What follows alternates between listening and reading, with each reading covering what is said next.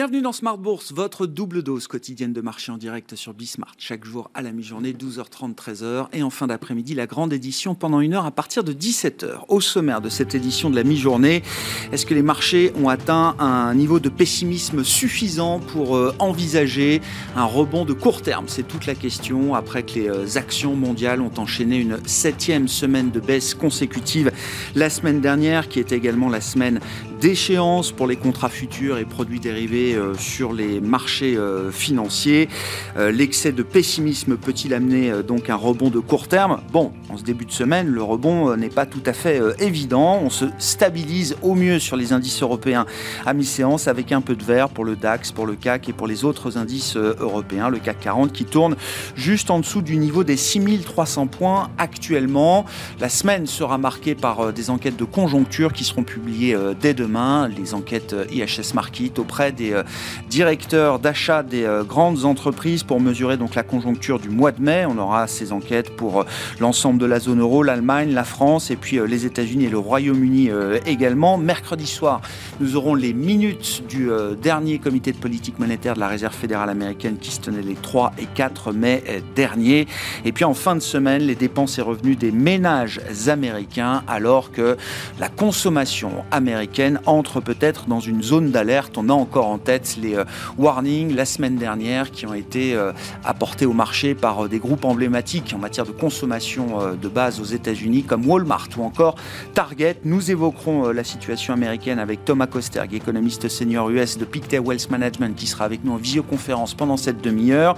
Du côté des entreprises, on notera quelques deals intéressants, des deals industriels. Siemens Energy lance son offre officielle sur Gamesa à 10 18,05 euros par action pour acheter donc les 33% que Siemens Energy ne détient pas euh, pour euh, Gamesa, soit une opération à 4,1 milliards d'euros. Et puis euh, un gros deal potentiel dans la tech avec des rumeurs d'intérêt de Broadcom pour VMware, spécialiste du cloud, Broadcom spécialiste des, puces électroniques, des chips, Broadcom qui avait déjà raté le deal avec Qualcomm et qui s'intéresse donc désormais à son compatriote américain VMware. Le plan de trading bien sûr à suivre dans un instant chaque lundi euh, à 12h30 avec Romain Dobry de Bourse Direct. Et puis sur le plan euh, macro, euh, et même sur le plan de la stratégie économique américaine, est-ce qu'on peut envisager un abaissement des tarifs douaniers qui ont été implémentés pendant l'ère Trump sur les produits chinois importés par les États-Unis? C'est une question qui est officiellement posée aujourd'hui par Joe Biden en visite, en tournée au Japon et en Asie.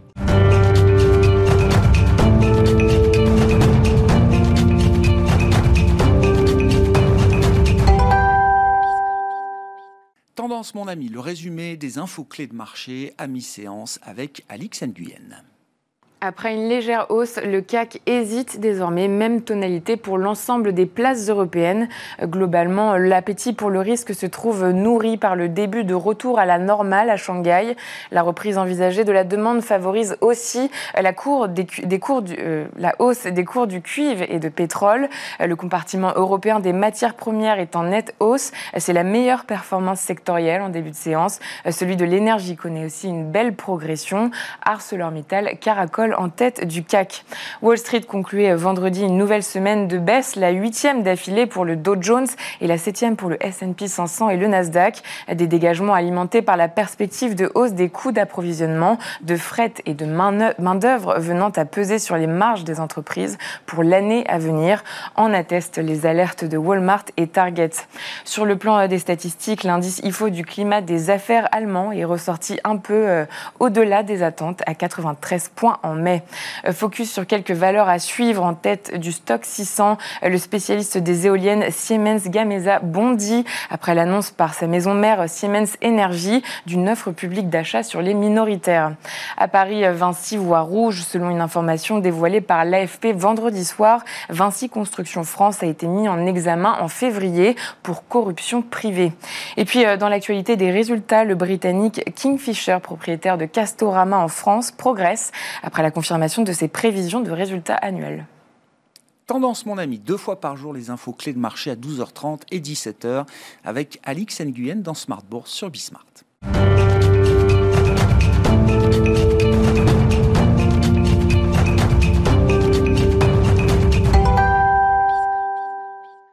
Plan de trading, comme chaque lundi, à mi-séance, avec les équipes de Bourse Direct et Romain Debré qui est à mes côtés en plateau, membre de la cellule info d'experts de Bourse Direct. Bonjour et bienvenue euh, Romain. Bonjour Le plan de trading au lendemain de l'échéance, euh, l'échéance mensuelle qui avait lieu vendredi dernier sur euh, les marchés, après une série de, de sept semaines de baisse consécutives pour les grands indices d'action dans le, dans le monde, et sans doute un sentiment de marché qui on peut qualifier de pessimiste, voire de très pessimiste euh, aujourd'hui. Qu'est-ce que ça donne quand on regarde l'état des lieux justement des forces de marché en présence à ce stade, euh, Romain?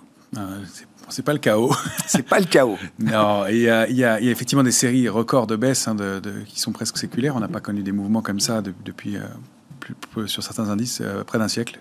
Euh, donc oui, c'est quand même très, très, très lourd, très fort.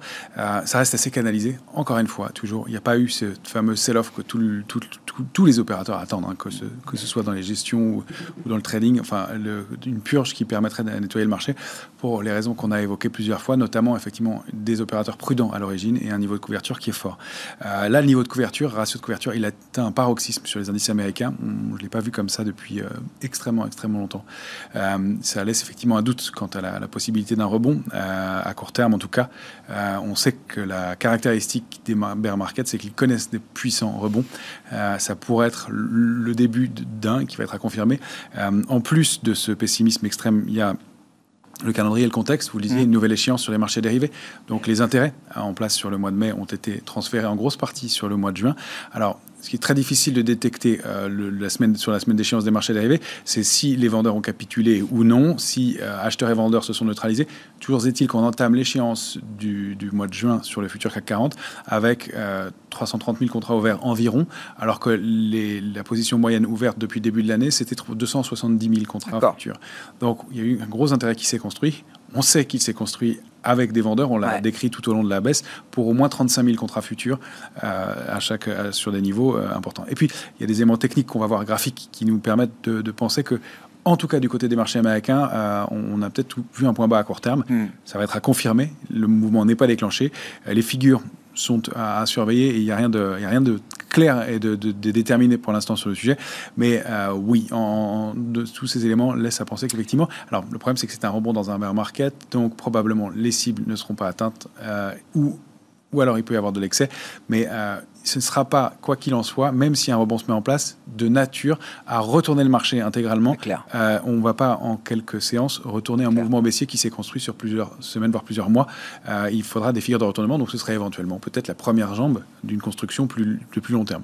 Oui, si rebond il doit y avoir, ce serait un rebond de, bear market, euh, comme on dit. Et donc, attention à manier avec prudence. C'est pas la fin forcément de la tendance baissière qu'on voit euh, en place depuis euh, plusieurs semaines maintenant. Hein. Très probablement non.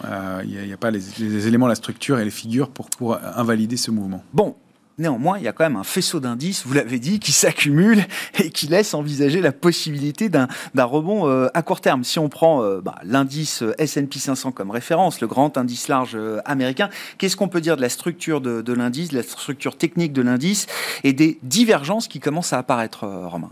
Voilà, c'est l'élément qui, met le plus la puce à l'oreille. on a donc, vous avez sous les yeux un graphique là, on zoome. Hein. c'est un graphique en journalier. Habituellement, on regarde des graphiques hebdomadaires plus fréquemment. Là, on zoome. Donc, c'est pour dire qu'on va va chercher dans le détail du marché pour essayer de trouver quelque chose qui, frémit.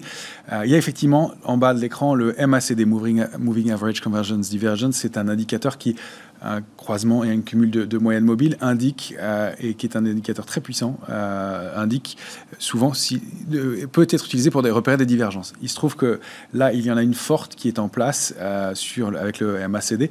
On voit les points 1, 2, 3 sur le graphique qui sont mm. de plus en plus bas donc sur le, les prix, alors que pendant ce temps-là, sur le MACD, mm. les points 1, 2, 3 sont de plus en plus hauts. Mm. Euh, ça veut dire que le, la partie qu'on voit là est l'histogramme du MACD. L'histogramme, ça donne la force du mouvement. Ça n'est pas la ligne, la, ligne de signal qui est en dessous, qui sont les traits qu'on voit. Mais ça donne quand même le, ça indique clairement, euh, de façon objective, que, eh bien, on a formé des plus bas de plus en plus bas, mais qu'à chaque fois, la force du mouvement était de moins en moins forte. Et quand on triple euh, ce mouvement-là, quand on a trois, trois euh, mouvements de moins en moins forts, c'est souvent un signal très fort de retournement potentiel. Mmh. Ça est à confirmer, il faut déborder un niveau, mais euh, il ne fait pas bon être vendeur dans ce contexte-là. Il y a un risque euh, de rebond qui est assez marqué. Alors, on reste dans un marché baissier, le sens prioritaire est la, et la baisse. Maintenant, si on franchit donc 3972, c'est important. Il y a par ailleurs le fait qu'on ait rebondi sur le niveau de 38-20% de retracement de Fibonacci de toute la hausse Covid, mars 2020 jusqu'à euh, novembre dernier. On a aussi deux appuis, deux bougies. La dernière que j'ai entourée, qu'on appelle le marteau, Mhm. un marteau, qui traduit bien cette idée que les vendeurs avaient la main en début de semaine, en début de, en début de séance euh, vendredi, Vendredi, ouais. et qu'ils ont Ah perdu ouais. la main euh, et qu'il y, a il y a un retournement qui est assez significatif. Euh, ça représente 3% de rebond sur le Nasdaq, 2% sur le Dow Jones en- dans, dans les deux dernières heures de cotation. Mhm. C'est significatif. Il se passe quelque chose et tout ça avec du volume. Donc il y a quelque chose. Il, s'est étayé. C'est le, le gros du volume a été, a été acheteur dans cette séance-là. Et puis il y a ce petit appui au point numéro 2 avec des mèches aussi. Donc on pourrait considérer qu'il y a un double appui. C'est pas ce qu'on appelle un double bottom. Il y a d'autres critères pour un double bottom, mais au moins double appui. C'est-à-dire qu'on va faire un point bas quasi sur des niveaux proches et qu'on rebondit assez fort derrière. Tout ça, ça fait un faisceau d'éléments qui laissent à penser qu'il peut se passer quelque chose. Maintenant, il faudra passer 3972 Ah ouais. et cette oblique baissière, donc la ligne de tendance baissière de moyen terme, qui est, euh, qui est euh, active un peu au-delà de 3972, pour euh, rebondir. Alors on peut faire des projections. Euh, J'en ai indiqué une qui, qui renvoie, renverrait vers 4368. Alors on a des niveaux de résistance très forts. 4169 est très important. C'est sous ce niveau-là qu'on a euh, construit, au-delà de ce niveau-là qu'on a construit la figure de retournement. Il va falloir l'atteindre déjà si ça n'est pas fait et, et ensuite réussir à la déborder. Il va falloir des drivers, quelque chose de, de solide. Des rachats de short permettront d'arriver peut-être jusqu'à 4169, pas de le déborder, etc. Donc ça peut se faire en, en dents de scie, mais compte tenu de l'extrême qu'on a connu, ça peut être un mouvement euh, puissant. En revanche, si on repasse sous 38,20 et surtout sous 3764 points sur le S&P, euh, on, invalide cette possibilité de retournement euh, et la, structure n'est pas en place. Pareil, on n'a pas de figure de retournement haussière. Ce sont des niveaux qui sont observés pour l'instant. C'est pour ça qu'on a dupliqué la zone entre le bas de la flèche et le, bas du canal et, et les retracements pour déterminer une cible possible. Ça colle très bien mathématiquement pour arriver à 4368, qui est une résistance majeure. Donc, quand les feuilles de route sont bien propres comme ça, on, on- on- on les surveille. Ça en est une, elle n'est pas validée encore une fois. Il n'y a pas encore le, le signal et le déclenchement, donc c'est 3972 à surveiller sur, euh, sur le S&P 500. Quand on regarde le, le Nasdaq, quelle est la lecture que vous faites aujourd'hui de l'indice Nasdaq? On le rappelle, qui est l'indice qui a le plus corrigé sur euh, le marché américain, euh, avec un point haut qui date déjà de novembre 2021. Mais il a, il a pas. Il a, il, a, il a une configuration qui est moins, moins engageante, euh, ce, ce- ce Nasdaq, mais euh, il a euh, quand même préservé euh, toujours 11 560, même s'il était allé travailler en dessous. C'était le niveau technique suivant, on ne l'avait pas testé. Il y a un rebond significatif qui s'est mis en place en fin de séance la, la- la semaine Mm. dernière. On n'a pas de changement majeur sur une semaine, une baisse qui est quand même assez marquée, euh, un, un tout petit peu moins de volatilité, si on, si on peut dire. Euh, et donc, encore une fois, la possibilité, au-delà de 12 190 points, de réagir, de rebondir pour aller chercher des extensions. Euh, ça fait des rebonds qui, sur les deux indices, pourraient être de l'ordre de 8 à 12 euh, facilement, sans invalider la tendance baissière de long terme, on le rappelle. Ce qui est intéressant, c'est que le, mouvement euh, potentiel de rebond des indices euh, actions pourrait être accompagné d'un mouvement de détente du dollar. C'est ce qu'on constate d'ailleurs euh, ce matin. hein. le dollar qui a été euh, très fort, très puissant face à la plupart des grandes devises, face à l'euro notamment. On voit l'euro-dollar là qui remonte au-delà de 1,06 euh, ce matin. Est-ce que là, il faut se méfier également peut-être du, risque d'excès atteint sur, le marché des devises, Romain? Probablement. On a, différents signaux qui l'indiquent. On a d'abord eu cette construction haussière qu'on avait pas mal commentée en- ensemble et euh, cette accélération. On est allé chercher une cible importante aux alentours de 103,95. Et la semaine dernière, la, la bougie de la semaine dernière englobe la bougie de la semaine précédente. C'est ce qu'on appelle un avalement baissier contre un niveau de résistance majeur qui était les, les points Mm. hauts de, de 2020 euh, et donc euh, à 103,95. Donc on a un signal de coup d'arrêt au moins dans la tendance. D'autant plus qu'on était sorti par le haut du canal haussier. Donc on avait un signal de, de force qu'on a eu cette extension et qu'on arrive sur cette résistance. Donc, euh, c'est un mouvement qui probablement pourrait entrer en pause, peut-être un retracement pour aller chercher aux alentours de 100,96 sur, le, sur, ce, sur ce graphique. Euh, et donc, un, petit rebond de court terme dans une tendance qui reste fondamentalement haussière pour Ouais. le dollar, baissière pour l'euro, mais euh, peut-être un petit rebond de court terme, un petit contre-pied qui pourrait se mettre en place. Bon, quels sont les espoirs qu'on peut euh, avoir pour les indices euh, européens, si on prend l'Eurostock 50 comme référence, euh, Romain? Bien, comme les figures ne sont pas validées encore sur les indices américains, Américain. On n'a rien de, de- de très fort chez nous. Mm. En fait, on pourrait bénéficier d'un phénomène d'aspiration de rebond des marchés américains. On a moins sous-performé, on a, on a surperformé donc sur les indices européens récemment. On a moins baissé que les, les indices américains. Mais on n'a pas de structure de retournement haussière non plus dans l'immédiat. On a alors, si on prend l'Eurostox, une ligne de tendance haussière de court terme qui s'est mise en place depuis trois semaines. C'est-à-dire qu'on a préservé trois fois, et ce matin encore pour la, troisième semaine d'affilée, donc c'est en, sous surveillance, mmh. un niveau important au-delà duquel effectivement on, pourrait rebondir qui est situé aux alentours de 3660 points. On a cette, cette zone de résistance 3600 3675, 3706, qui va être à déborder, qui peut être, importante pour aller chercher une petite extension haussière aussi. Euh, on a toujours nos niveaux, zones d'alerte qui se situent en dessous. 3618, ça ne serait pas bon de repasser en dessous. Euh, on invaliderait cette possibilité de rebond. C'est assez euh, fragile. Au moins, ça permet d'avoir des réponses assez rapides quant à l'éventualité d'un retournement de tendance. Mais vous dites, on, reste tributaire du signal qui serait envoyé par les marchés américains, hein, c'est ça Complètement. On, a pas, on a un élément d'incertitude. On voit cette grande bougie de la semaine dernière, la, dernière bougie qu'on voit là sur l'Eurostox en hebdomadaire, cette dernière bougie est euh, euh, celle de ce matin, donc elle n'est pas très mm. significative encore. En revanche, la précédente est une forme de toupie, euh, un corps petit avec autour de chaque côté des, grandes mèches. Ces grandes mèches, elles traduisent de l'incertitude. Acheteur et vendeur se sont neutralisés pendant toute la semaine dans un mouvement assez volatile qui finalement se termine sur un mouvement de baisse relativement canalisé. Donc, c'est pas encore un signal de retournement, mais euh, ça pourrait déclencher. Alors, euh, pareil, de la même façon, un, mouvement de retournement aussi à confirmer. Il faut préserver ces, niveaux d'ouverture et de clôture de la bougie de la semaine dernière sur l'Eurostox. Si on zoome sur le, CAC et le futur CAC, même en, euh, lecture journalière, quels sont les enjeux immédiats, Romain? Alors on va, on va, chercher des éléments de retournement sur l'indice CAC 40. Et ce qui est intéressant, c'est que la structure enfin, lisible de la même façon sur le CAC 40 cash ou le futur, donc on a pris que le, futur, euh, avec les, niveaux suivants. On est dans un canal, on évolue au sein d'un canal baissier depuis plusieurs semaines maintenant, il a été très bien respecté, on l'a défendu en fin de semaine dernière, ça c'est un signal de force, 6205 points environ, c'est 6180 150 euh, points cette semaine, 59 points cette semaine euh, aux alentours, sous notre support à 6160 qu'on voit ici.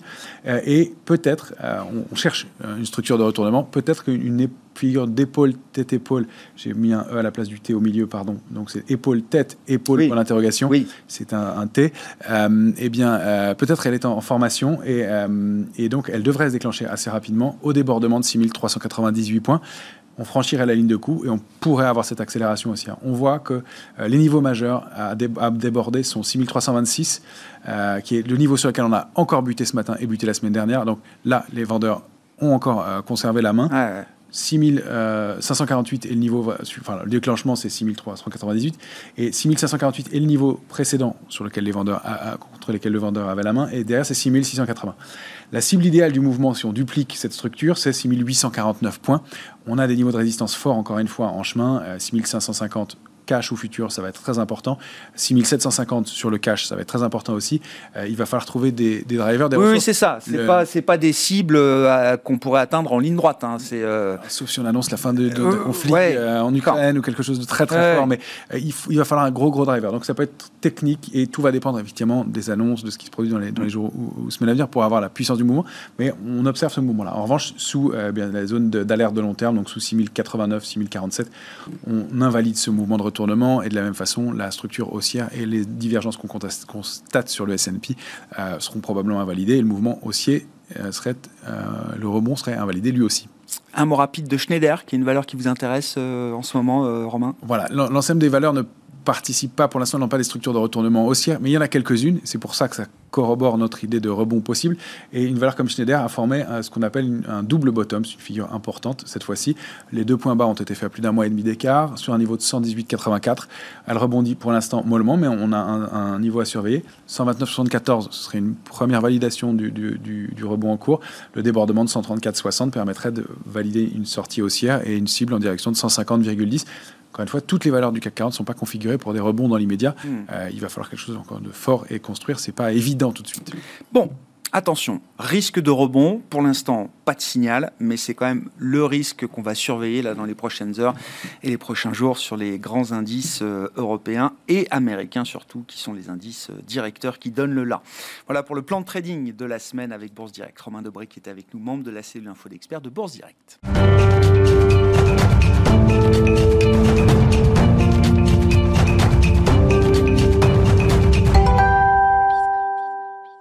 Que peut-on attendre de l'économie euh, américaine? En ce début de semaine, on en parle avec Thomas Kosterg, avec nous en visioconférence, économiste senior US de Pictet Wealth Management. Bonjour et bienvenue euh, Thomas. le, sujet, un sujet qui compte, c'est évidemment euh, l'état de santé et l'état d'esprit du consommateur américain. Est-ce que Joe Biden peut soutenir le consommateur américain en abaissant par exemple les tarifs douaniers qui ont été mis en place par son prédécesseur Donald Trump sur une série de produits chinois importés par les États-Unis. Visiblement, le sujet commence à être sérieusement discuté aujourd'hui, euh, Thomas. Tout à fait. Alors, euh, Joe Biden a déjà essayé de redonner un peu du pouvoir d'achat aux consommateurs américains, notamment euh, en relâchant les stocks de pétrole stratégiques. Et malheureusement, ça ne fonctionne pas très bien puisque le, prix de l'essence à la pompe est au plus haut historique aux États-Unis, autour de 4,6 par, gallon, hein, qui est la mesure locale. Donc là, il y a en effet un nouveau euh, un nouveau euh, impétus, un nouveau euh, plan maintenant, c'est d'abaisser les droits de douane. C'est un plan qui est notamment mené par le, secrétaire la secrétaire au Trésor, Janet Yellen, mais on sent qu'il y a un peu des incertitudes et des hésitations chez Joe Biden, puisqu'évidemment, du point de vue économique, oui, abaisser les droits de douane, qui, je le rappelle, ont été mis sous l'ère, sous le mandat Trump, abaisser ces droits de douane pourrait redonner un peu d'oxygène. néanmoins, assez faible. Hein. On parle potentiellement, si tous les droits de douane sont abaissés, on parle potentiellement d'un impact 0,2, 0,3 hein, sur l'inflation. L'inflation est à plus de 8%, hein, euh, l'inflation CPI. Donc euh, voilà, ça serait quand même une, aide mesurée, mais, mais, néanmoins, toute aide est bonne à prendre. Mais on sent qu'en effet, le président Joe Biden euh, a d'autres considérations en tête, y compris géopolitiques. ces droits de douane sont extrêmement symboliques, notamment au point de vue politique aux États-Unis ce serait compliqué politiquement, effectivement, d'apporter un soutien économique indirect à la Chine en baissant ses droits de douane, quand bien même ce serait pour euh, aider le consommateur américain. C'est ce qu'il faut comprendre, Thomas. Tout à fait, et on pourrait avoir un peu euh, une voie médiane où euh, certains droits de douane sur certains produits euh, sont abaissés, mais, mais pas d'autres. Ça, serait un peu la ligne de, crête. on pourrait noter qu'il y a, d'autres potentielles solutions hein, pour faire baisser l'inflation, y compris aussi l'inflation salariale aux États-Unis. Ça serait de alléger les mesures sur, sur l'immigration aux États-Unis. Mais encore une fois, là, Joe Biden a l'air de marcher sur des œufs politiques, et on sent encore une fois beaucoup d'hésitation de, de, de, lever les barrières à l'immigration pour faire venir de la main-d'œuvre, puisque c'est ce qui manque aux États-Unis. Il y a un problème de main-d'œuvre avec des salaires qui, qui décollent et c'est aussi c'est une source euh, inflationniste. Veut dire, dans le cadre du policy mix, qu'il va falloir compter malheureusement encore euh, avant tout sur la réserve fédérale américaine pour attaquer ce sujet de, l'inflation. Euh, Thomas, il y a peu à attendre de la partie budgétaire, réglementaire à ce stade? Euh, tout à fait. Je pense que, euh, là, en tout cas, l'administration Biden met beaucoup de pression sur euh, la réserve fédérale, à mon avis un peu trop, hein, puisque le risque, c'est aussi de, en combattant l'inflation, de faire tomber la croissance, et notamment la croissance 2023, puisqu'il y a eu un resserrement des conditions financières assez important aux États-Unis. Hein. on le voit notamment sur les, les taux d'emprunt du marché high yield, évidemment, les bourses actions. mais bref, il y a vraiment un resserrement des conditions financières qui risque de potentiellement... Bah, euh, euh, faire, euh, faire d'affecter hein, la croissance, notamment en deuxième moitié de l'année et en, et en 2023. Donc il faut faire attention à gérer bah, voilà, hein, la, chèvre et le chou, comme on dit, entre l'inflation et la croissance de, de l'autre. Et donc, l'état de santé du consommateur américain est au cœur de tout. Euh, Thomas, évidemment, les warnings qui ont été euh, lancés par des groupes emblématiques dans le domaine de la consommation de base, comme euh, Walmart ou Target la semaine dernière, ont pris une dimension macroéconomique. C'est-à-dire que même chez les économistes, j'imagine que ces warnings ont résonné d'une manière particulière, Thomas. Tout à fait. On, regarde ces données de façon euh, très. Euh, on, scrute hein, vraiment toutes ces données. Alors, il semblerait qu'il y ait quand même un, changement au sein du panier hein, de consommation. Par exemple, on voit il y a beaucoup plus euh, de consommation des services. Hein. On voit que, par exemple, nous, on traque et on regarde le nombre de passagers dans les aéroports aux États-Unis. On à plus de 2 millions par jour. On voit comme une certaine santé de ce consommateur américain. C'est un consommateur qui, voilà, qui veut aller vers plus de services, mais peut-être potentiellement au détriment des, des, des biens. Donc, ça, c'est au niveau micro macroéconomique. au niveau macroéconomique, on voit une consommation qui est de plus en plus tirée par le crédit. Alors c'est peut-être un point fort et un point faible. Le point faible étant que si le crédit à la consommation devait s'arrêter, par exemple s'il y avait un resserrement monétaire plus prononcé, euh, potentiellement, ça pourrait dire aussi que ça pourrait saper cette consommation euh, euh, américaine.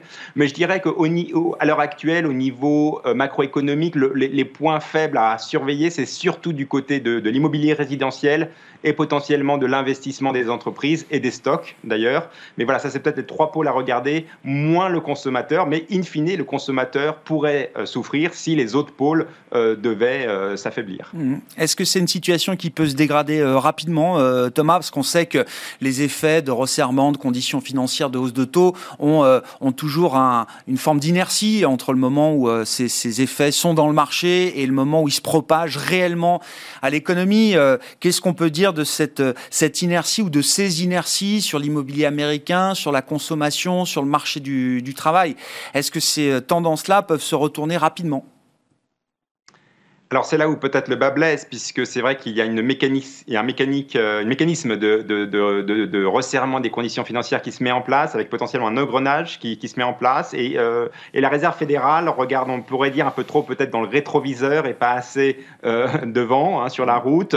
le risque, c'est en effet qu'il y a un emballement, hein, notamment psychologique. Hein, et là, c'est la psychologie, on a du mal à, nous la, contrôler, nous les économistes, mais c'est vrai que s'il y a des phénomènes de, psychologiques qui se mettent en place, ça peut être dur d'arrêter Euh, à mon avis, hein, la, Réserve fédérale va se rendre compte hein, de ce resserrement des conditions financières et pourrait pivoter, hein, comme on dit dans le jargon, c'est-à-dire regarder davantage la croissance et pas seulement euh, les salaires et l'inflation. Donc ce pivot pourrait arriver, à mon avis, durant, durant l'été, un peu pour euh, faire une pause quelque part et regarder les, évolutions macroéconomiques. Mais en attendant, la Réserve fédérale n'a pas l'air de, de, vouloir faire ce pivot, puisqu'on a encore beaucoup de signaux très hawkish du président de la Réserve fédérale, Jérôme Powell, qui a l'air d'aller droit devant, en tête, puisque l'inflation est, le, focus numéro un. Mais euh, je pense que l'impulsion politique également pourrait, pourrait changer. C'est vrai que l'impulsion politique a beaucoup été sur l'inflation et euh, le mandat donné très expressément à la Fed de faire, faire descendre cette inflation. Mais si les signes de croissance commencent potentiellement à, tourner, ce qui pourrait être le cas sur certaines enquêtes, comme l'enquête ISM euh, de, de l'industrie, alors à mon avis aussi, le personnel politique, et notamment l'administration Biden, pourrait aussi faire changer un peu quelque part le focus de la Réserve fédérale vers davantage de considérations sur la croissance, sur les conditions financières et pas seulement l'inflation et les salaires euh, de hier à partir de quel moment effectivement les hiérarchies seront peut-être euh, bouleversées dans les priorités euh, de la Réserve fédérale américaine aujourd'hui. La priorité du moment restant l'inflation. On aura deux prochaines hausses de taux de 50 points de base. Ça a été suffisamment verrouillé pour l'instant du côté de la Fed. Et puis ensuite, on verra. Peut-être qu'une évaluation sera euh, nécessaire à la fin de l'été ou à la rentrée pour y voir un peu plus clair. Merci beaucoup Thomas. Thomas Kosterg avec nous régulièrement dans l'émission pour évoquer la situation américaine, économiste senior en charge de suivre les États-Unis chez Pictet Wealth Management à Genève. Voilà pour cette édition Smart Bourse de la mi-journée. Nous nous retrouvons direct à 17h sur Bismart.